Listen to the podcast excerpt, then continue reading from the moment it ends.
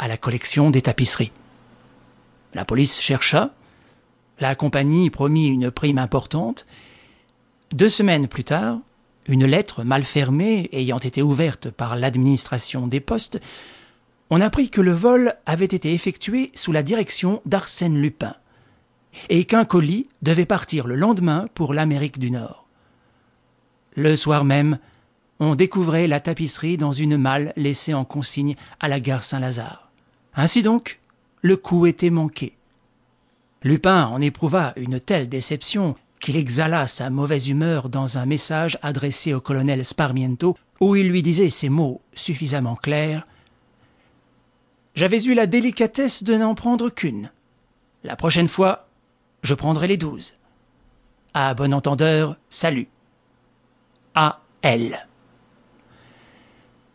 Le colonel Sparmiento habitait, depuis quelques mois, un hôtel situé au fond d'un petit jardin à l'angle de la rue de la Faisanderie et de la rue du Frénois.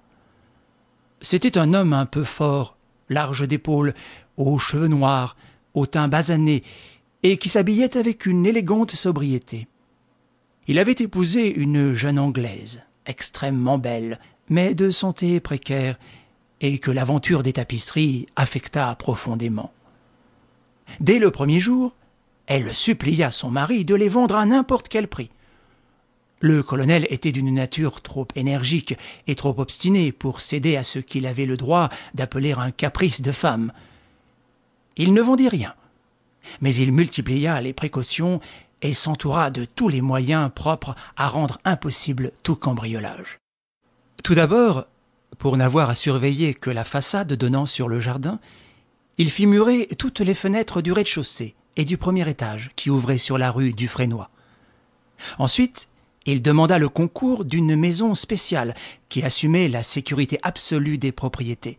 On plaça chez lui, à chaque fenêtre de la galerie où furent pendues les tapisseries, des appareils à déclenchement, invisibles, dont il connaissait seul la position et qui, au moindre contact, allumaient toutes les ampoules électriques de l'hôtel et faisaient fonctionner tout un système de timbres et de sonneries. En outre, les compagnies d'assurance auxquelles il s'adressa ne consentirent à s'engager de façon sérieuse que s'il installait la nuit au rez-de-chaussée de son hôtel trois hommes fournis par elle et payés par lui.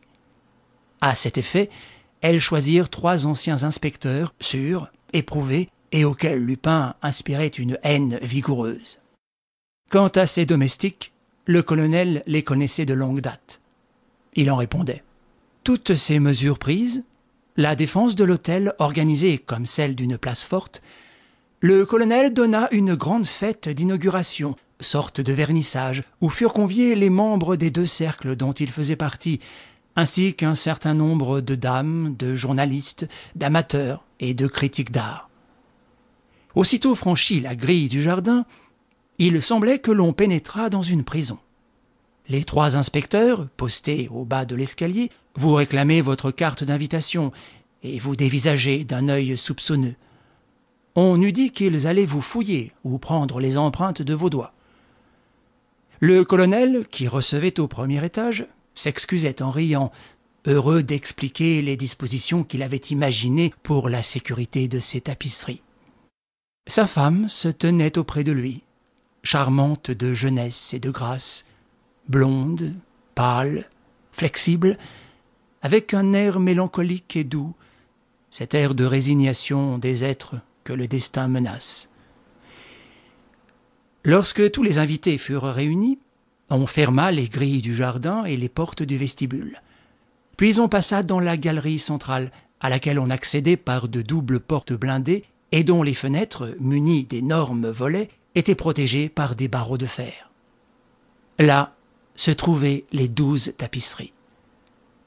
C'étaient des œuvres d'art incomparables, qui, s'inspirant de la fameuse tapisserie de Bayeux, attribuée à la reine Mathilde, représentait l'histoire de la conquête de l'Angleterre. Commandée au XVIe siècle par le descendant d'un homme d'armes qui accompagnait Guillaume le Conquérant, et exécutée par un célèbre tisserand d'Arras, Jean Gosset, elles avaient été retrouvées quatre cents ans après, au fond d'un vieux manoir de Bretagne. Prévenu, le colonel avait enlevé l'affaire au prix de cinquante mille francs.